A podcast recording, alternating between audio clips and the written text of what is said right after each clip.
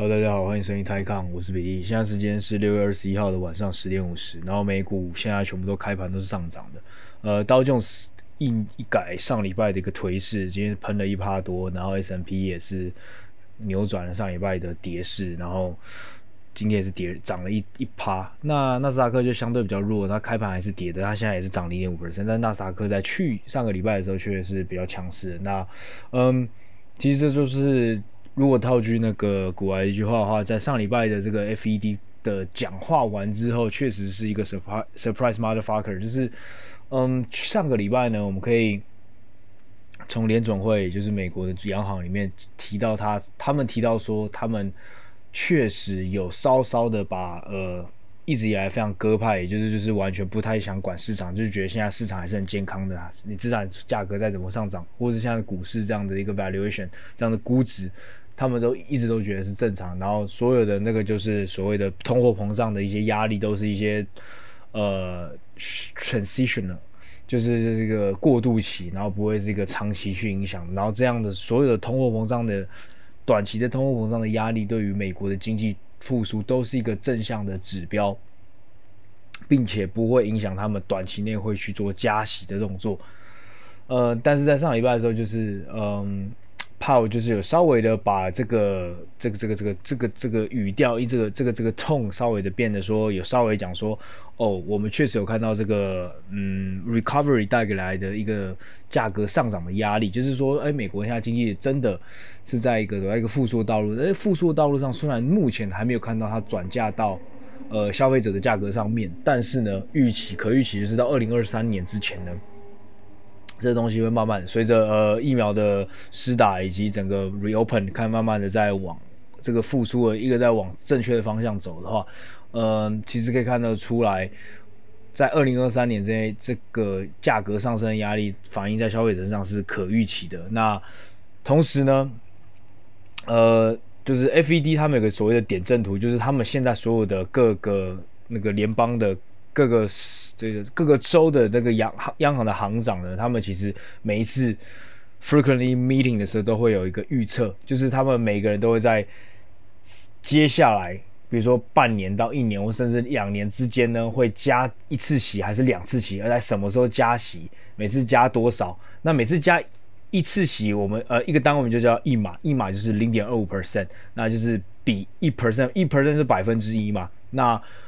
一码就是百分之一的再四分之一，就是一个 quarter 的一个百分之一的一个 quarter 是零点二五 percent 这样子，我们叫做一码。那通常呢，在过去十年，就是零八年 financial crisis 之后呢，那通常 FED 相比呃两千年之前呢，有时候 FED 他们，你知道两两千年之前 FED 他们那时候加息跟降息是他妈是完全不会在，比如说一个 quarter 或是两个 quarter 是半年之前就跟你提醒说会预期会有。他那时候是很难预测 A V D 的那个的的的未来动向，而且他们呢是非常 volatile，就是他妈比那种主力还要狂的那种，就是这一季可能加两码，就是直接上涨零点五 percent，那就一加上去就靠腰，好像 economy 被他们扩张太多，下一季直接给你减个三码，就是再再降两零点七五 percent，就是他们以前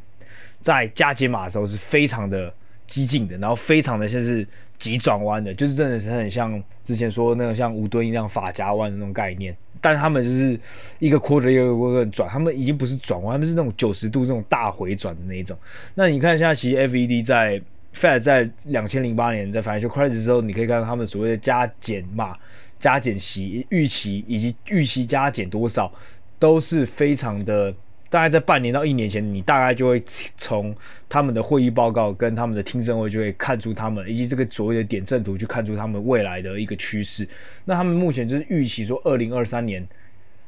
因为之前就是讲说，嗯，好，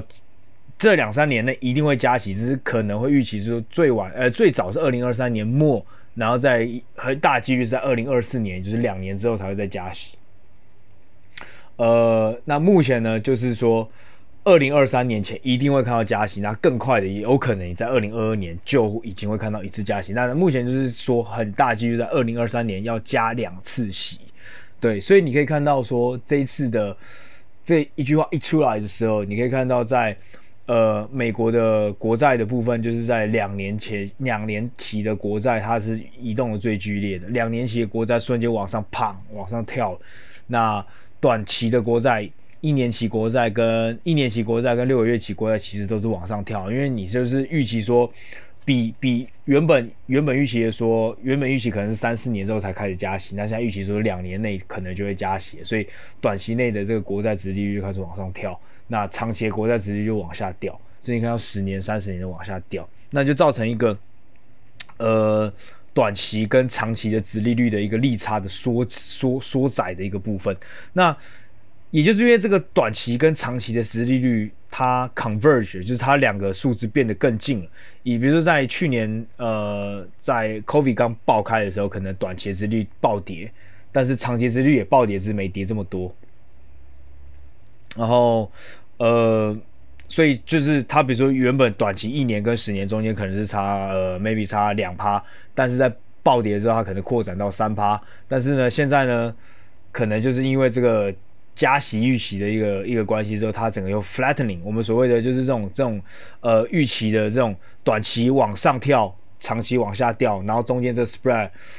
呃变得比较窄的时候，我们就叫做 flattening。那反之就在去年呃二零零三呃呃。二零二零年的三月那时候，有一个股股市比较糟糕的一种 sell off 的时候，我们叫做 steeper，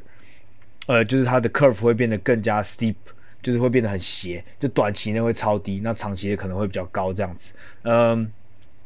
反正这个 y e l curve 就是比较呃有点太专业了，不过不不不不，反正就是有一种有类似这种概念，反正它就是一个预期的概念。那它会比较冲击到的就是银行，就是其实银行它是比较赚取一个所谓的价差，银行跟保险就是赚差，他们很长的时候在赚取呃短期内到期的国债跟长期内长期到期的这个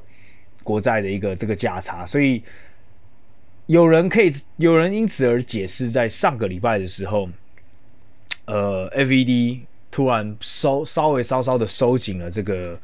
这个加息的预期之后。本来大家想说，一定就是因为照大家比较往常理解，以及大家现在科普上说普遍上来听到的坊间来说，就是当加息的预期上升的时候，其实科技股是第一个被骂，因为科技股现在很贵嘛，就讲说估值。那之前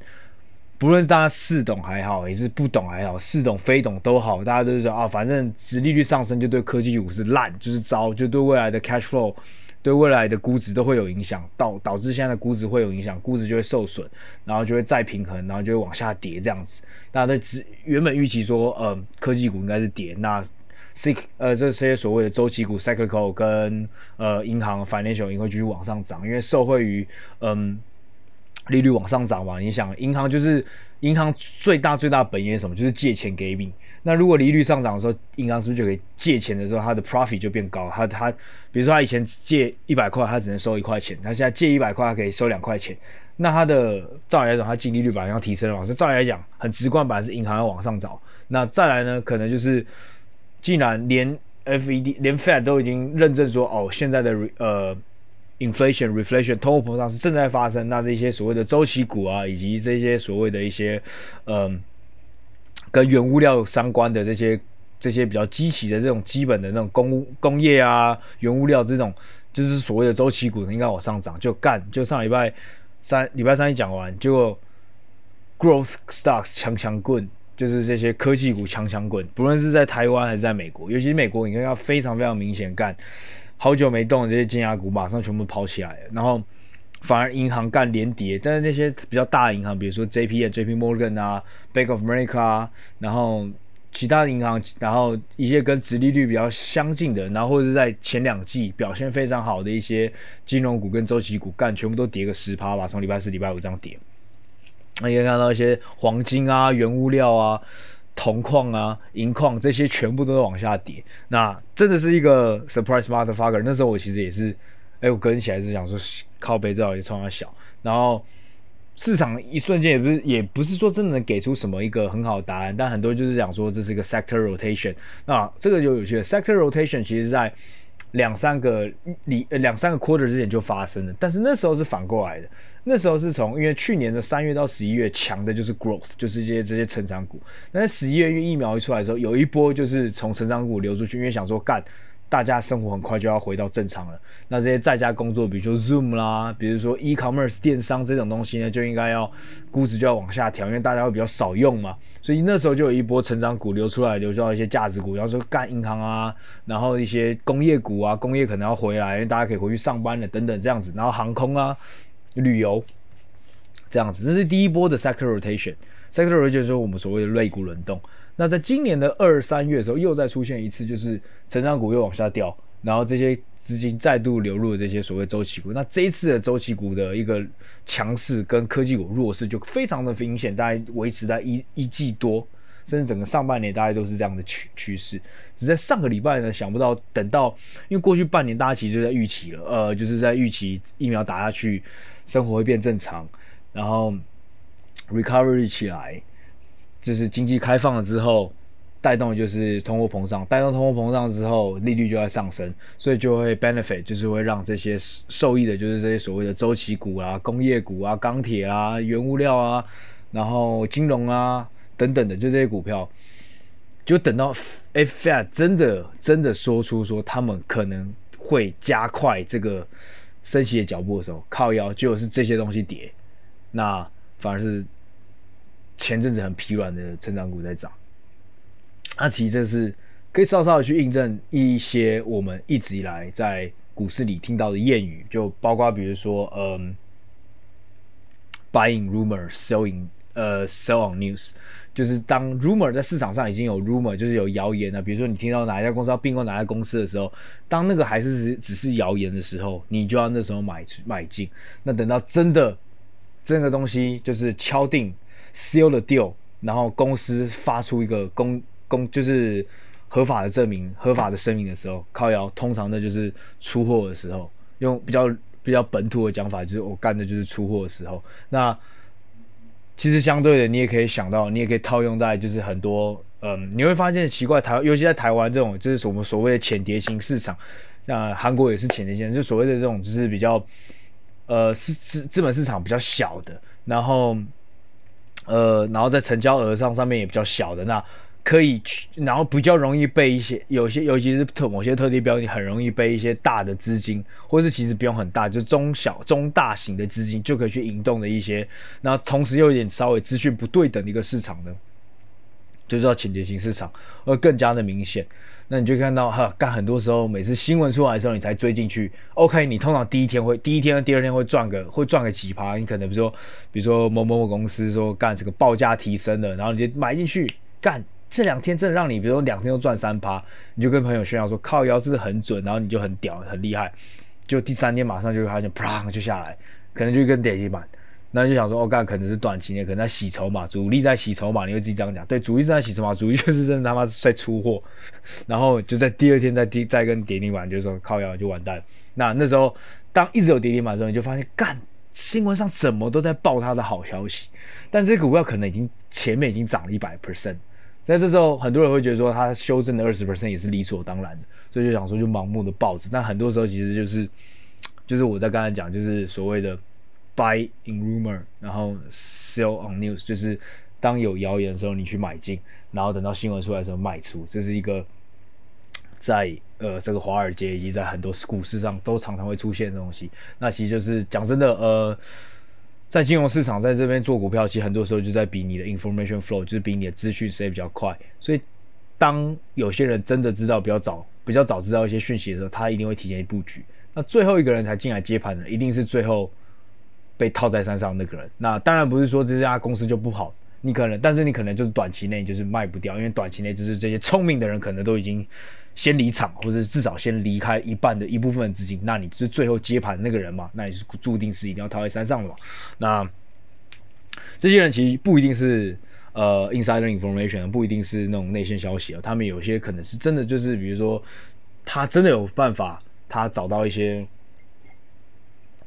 别人找不到消息，比如说他可能就去行业内的人聊天啊，或者是反正他就是取到他这些消息，那不一定是在所谓的法律上所谓内线消息。啊，或者是他就是真的是对市场比较敏感，他可能比如说像我之前很喜欢讲，就是呃，你要怎么去预测未来的 consumer，就是你们的呃，你一个国家或者一个经济体它的未来的消费消费者信心指数或消费者指数会往上涨。其实你很很多时候，你只要去你的港口看一下就知道了。你去港口看到如果那些货柜是塞满的，或是看到那港口的货柜，它的那个他们有一个那个毛是不知道是三小，反正这也是我在那个之前的那个 hedge fund manager 教我，你就去看那个那个那个货柜，你就去看港口，如果它的那个那个那个怪手如果有比如说十排好了，如果十排全部放下来的话，它就是干这就满仓，那你就可以预期未来的 consumer。接下来开出来，consumer 消费者这些消费者指数，这些 CPI 这些指数就会非常的往上跑。那如果你十个里面有五个是抬起来，代表这个柜可能五颗有五个有五个柜是没在用的，那你就可以预期说，本土的消费一定是未来是可以看出来是比较弱的。因为我跟你讲，这些这东西很简单嘛，就是像嗯。呃，就是所谓的次生产商，这 supply 一定是看到，就是会预测说这些 demand 未来的需求会变涨，所以他们才会加大他们的一个订单。其实就跟现在的所谓的晶片一样，你看，要所很多的汽车厂都在加大它的晶片。那在他预期在汽车厂真的开始下晶片单之前，可能很多晶片厂就已经，比如说在。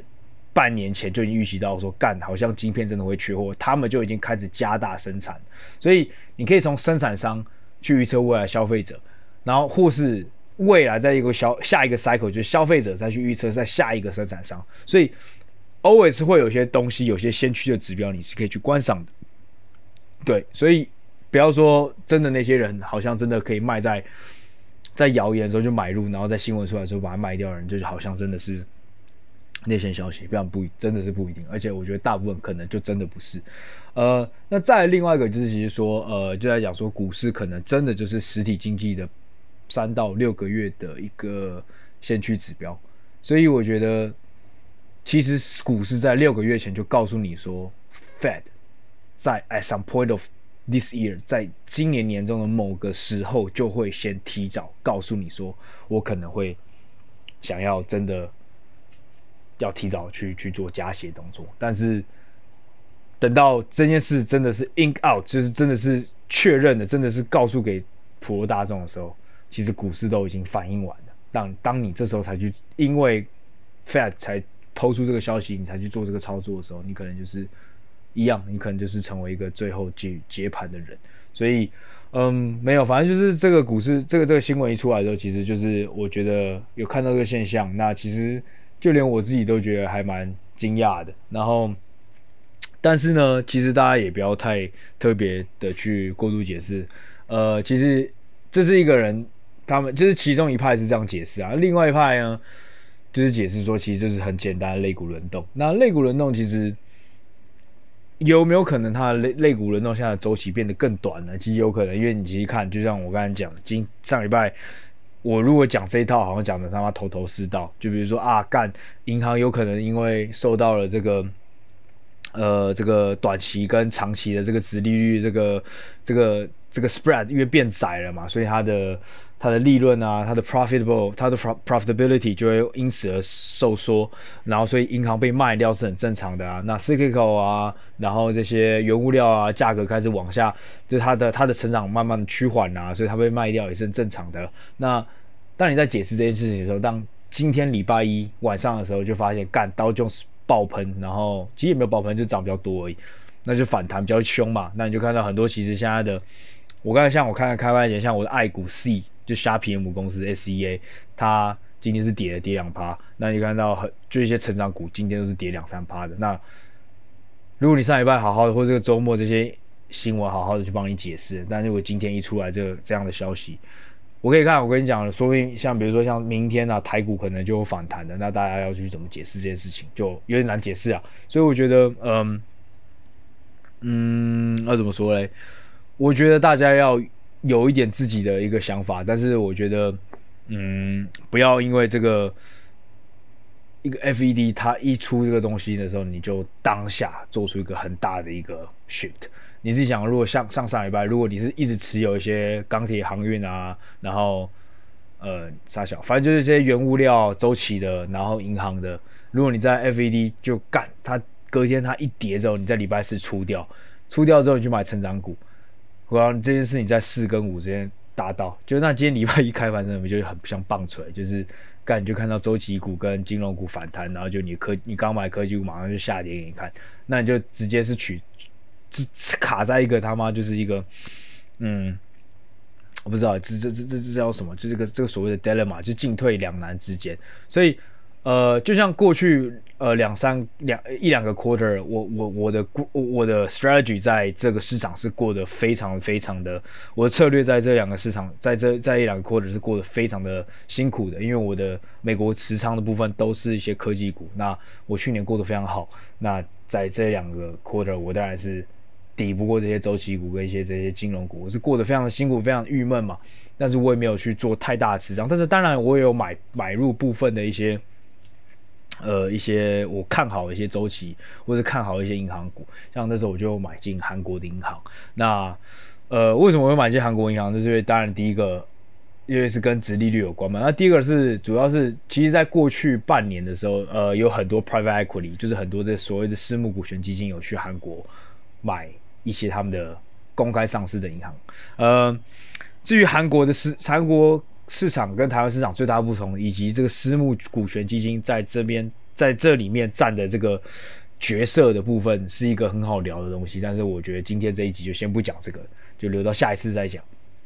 那反正我有做我自己觉得该做的调整，但是我的主要的所谓的 core holding，我最主要的中间我最喜爱这些股票，最喜欢的持仓，我可能有稍稍的减一点点东西，减一点点码，但是。我的 long term，我的 outlook，我的 strategy 是不变。那相对的，这一次的类股轮动的时候，就算就算金融股跟周期股都不是我的专长好了，但是我相信很多人有很多人，尤其在过去这半年，很多人成为所谓的价值投资者的一个拥护者，尤其或是周期轮动的一个拥护者，或是金融股轮金融股的拥拥护者。那我这边也会给大家建议说，不要那么快的去做很大的一个调整，因为这一次的 fat talk 其实就。不能算是一个 fundamentally 的一个一个根本上一个基本上很大一个缺洞，它反而它只是更像是印证了半年前股市在跑的这件事情，就是半年前股市就一直在告诉一直在告诉交呃投资者这件事情，就是说啊，Fed 不会像 Fed 所说的要二零二三、二零二四年之后才能加息，而是现在这个 economy recovery 这个复苏全部都真的是健康，然后是在往一个好的方向走，但是相对的就会有一个上行的。呃，价格压力，那所以就真的会在某个时间点真的会升息。我觉得只是在印证这件事情而已，并不是说，呃，对，并不是说一个一个来 totally 就是完全没猜到一个黑天鹅事件一样的那种 shock。好，那。我觉得很多人其实真的没有理解说，所谓这个利率上升的时候跟利率下降的时候，到底为什么会对资产市场有影响，或者会会为为什么会对这些所谓的风险资产的市场的价格会有影响？那我今天就举个例好了，呃，我从买家跟呃我我从借款的人跟呃就是 borrower，就是如果我是去跟 B B 借款，就是我跟他拿钱跟。放贷的人的两个角度去看，你们就会知道说为什么资产价格会有影响。好，那假设我今天是想去借钱，我想跟别人借，I want to borrow money from someone，我想跟别人借钱的这个人。好，假设我今天想开店，好不好？那今天开店成本是两百块，我现在手上只有一百块，对不对？好，想好，我现在手上只有一百块，但开店成本是两百块。然后好，我今天就去跟，比如说就去跟某某某人，我我去跟。B 借钱好了，我就跟他借一百块。那现在呢？假设这个 B 人很好，他就是用现在的公定利率直接借钱给我，就是公定利率叫什么？就是央行这时候基准利率。那央行基准利率假设讲比较简单一点的话，就讲十趴好了。所以呢，你们想哦，我现在开，我现在第一年我成功开了公司嘛，一百块，我自己拿了这一百块，然后跟我借了一百块。两个人加起来就两百块，两百块就可以开一家公司了。那两百块开一家公司呢，假设这家公司一年可以让你赚二十块，好，就十趴，OK？因为这家公司股本两百块嘛，那每年可以让你赚二十，可以让你赚二十块嘛。那二十块之后呢，可以怎么样？里面你有多少成本是要扣掉的？那假设我们只讲假设开家店完全没有其他成本。那二十块是净赚，然后也没有 tax，就是想说想要完全跟税完全没关系。你现在只剩唯一一个还没扣掉成本，就是十块钱的借贷成本，因为你刚才跟那个 B 借了一百块嘛，那现在利率是多少？是十，呃，是十 percent。那一百乘以十 percent 就是十块。所以你每一年呢，从这家店赚来的收入就二十块，然后扣掉十块之后呢，你就是净赚十块钱。也就是说，你如果靠过这个杠杆，你大概过，你用这个十块钱，你除以你的一百块，你的这个投资报酬率就是十 percent 的意思。因为就是因为你自己的股本就是一百块嘛，所以你自己的成本就是一百块。你要这样，你的成本是一百块，那那那你赚的，那你每一年赚的这个十块钱呢，就是往下除，那就是除以十，一十除一百，所以你就是十趴。好，那如果呢？如果今天今天利息率从十趴减到五趴，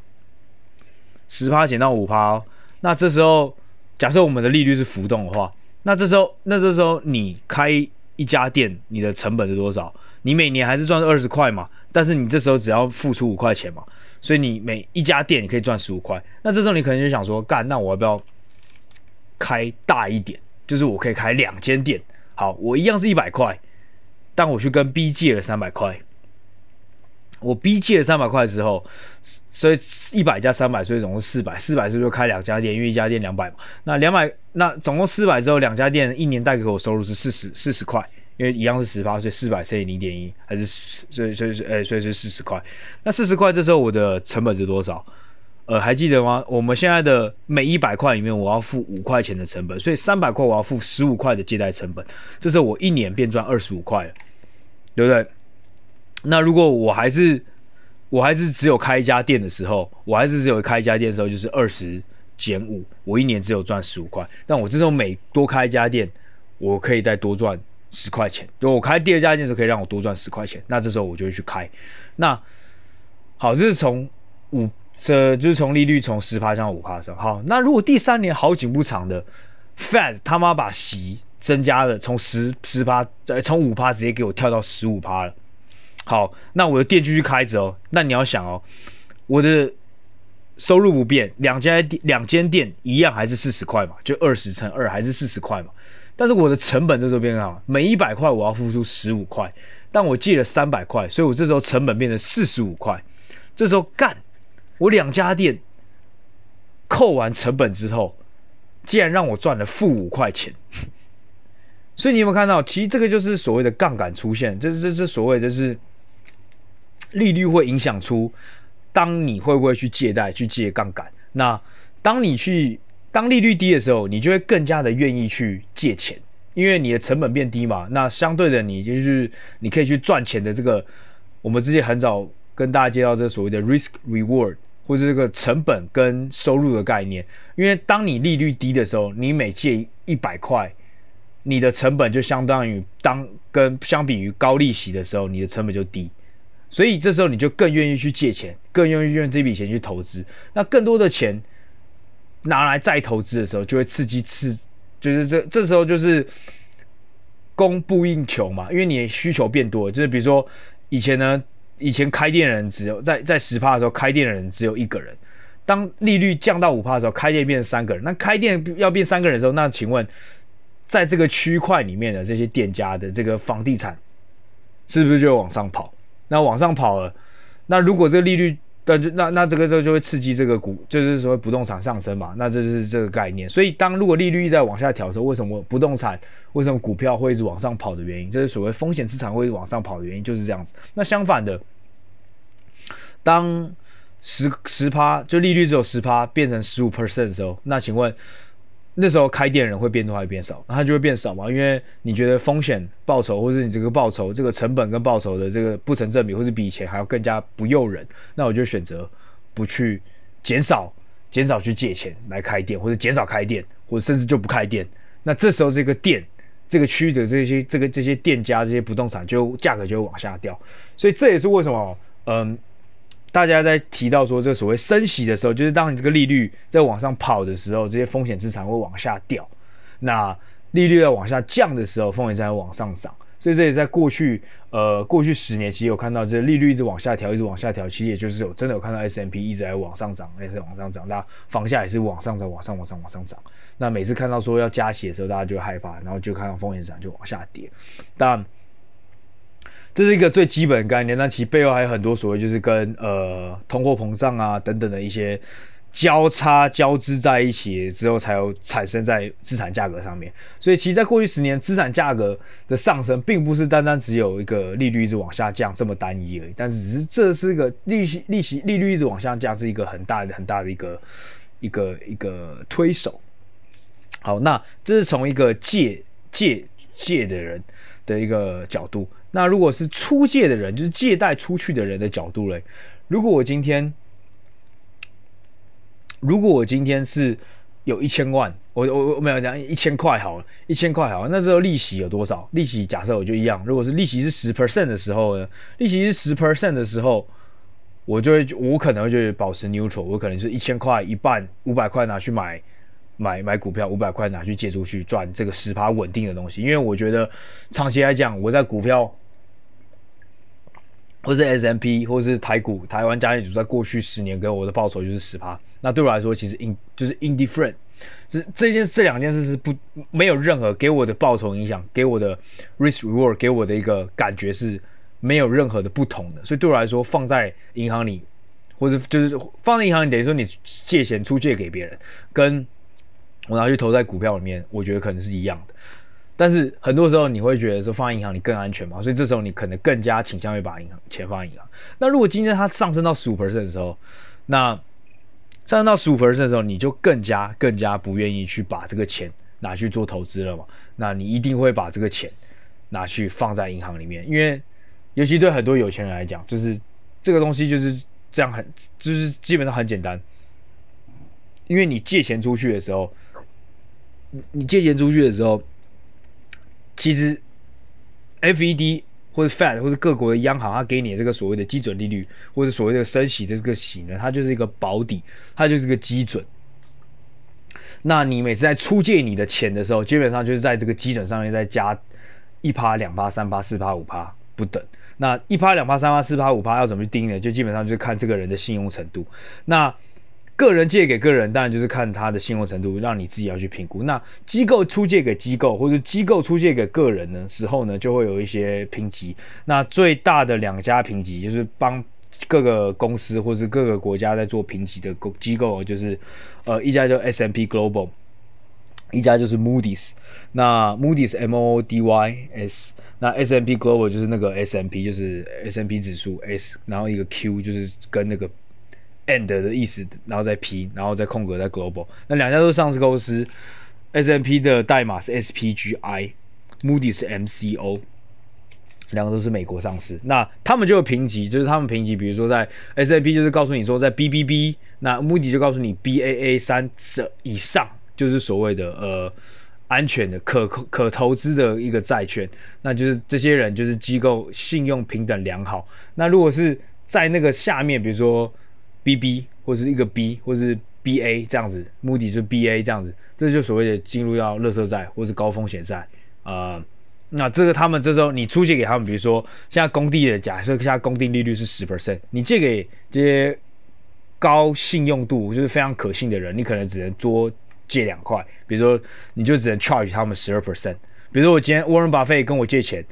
那现在工地利率是十 percent，那我可能就 charge 他十一 percent。那如果是像去年那个瑞幸倒闭的那个咖瑞幸咖啡那个倒闭的人跑来跟我借钱，我可能他十现在工地利率可能是十 percent，我可能就要 charge 他二十 percent。那这个就类似有点像高利贷啊。那高利贷这东西呢，基本上为什么会有高利贷出现？因为高利贷会借钱给你的原因，就是你这些人他妈在银行里借不到钱。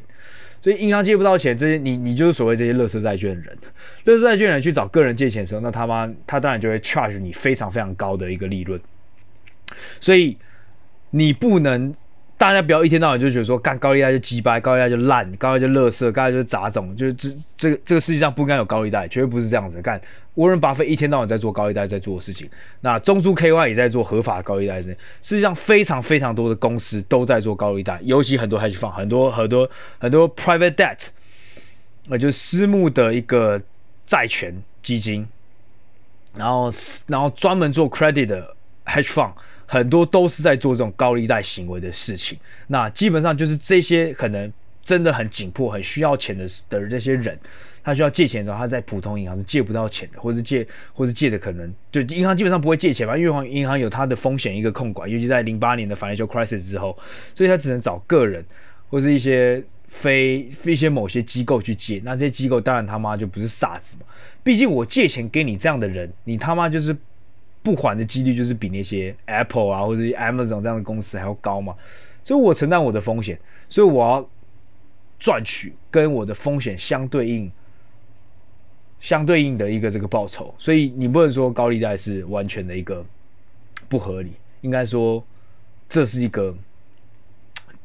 很多时候是其实是更加接近等价交换，那就是看谁比较需求，那通常就是需要借钱的比较需求。那讲真的，这个世界就是这样，就是你需求越高，那我可以 charge 你的价格就越高啊。干，为什么讲成这样？讲到这个呢，就是反正说如果。这个保底的利润，就是央行给你保底的利润越高的时候，我就越越愿意去借别人钱，因为因为我就知道，反正不管怎么样，我都有银行现在保证我有十趴，我觉得这个怎么样，这个投资应该就百分之九十九点九九应该就是有十趴嘛，所以我再去找网上找一个比较可靠，比如我借个沃伦巴菲，我起码都可以 charge 他十点五 percent，但如果这个利率往下降的时候，十趴变五块，只有变五趴的时候，呃。那这时候我就发现，干我我借钱给沃伦巴菲，还不如买沃伦巴菲的 Berkshire Hathaway 的股票，他给我的报酬还比较高，因为这个保底的这个这个这个这个 floor 这个地板变低了，那我就相对的我就觉得说这个东西不够了嘛，那我就相对我可以愿意更加去争取去寻找风险更大的一个投资，这个找去更大的投资报酬率。那如果这个 floor 这个地板越高的时候，我当然就是觉得。干有比较安全的方法，我怎么会我怎么会选？干我问你，如果要穿过火坑去拿到一百块，跟呃跟怎么样，跟刷个牙就可以拿到八十块，你会选哪一个？干就是会挑比较安全，就刷牙，除非你他妈刷牙会刷会会把自己，我不知道你要怎么戳自己，就那种百分之九十九点九不可能会发生事情了。那你跳火坑干可能就是五十趴可能会挂掉，然后去赚取那一百块，所以这就所谓的风险报酬的一个评估。那这也就是每次利率在往上升跟往下调的时候，为什么去影响到资产？不论是在借出去钱的借方跟出借方跟去借钱的介入方，两边人其实都有他们的的一个考量。那这些考量做出来的最后的投资行为，就会去影响资产价格。那最后的资产价格就影响到整个市场，然后资产，然后这些资产最后又回到消费者身上。然后再回到一些生产者身上，就会整个影响到实体经济，所以这整个都是息息相关的。这也是 How the Fed 用这些手段去让这个经济，让他们决定，当他们是他们觉得太过热的时候，他们就可以把它降下来；当他们觉得太冷的时候，想办法把它提上来。这是所谓的 monetary policy，就是所谓用的这个货币政策去影响这个经济的 cycle。好吧，今天大家就是先分享到这样，然后早点休息，晚安，拜。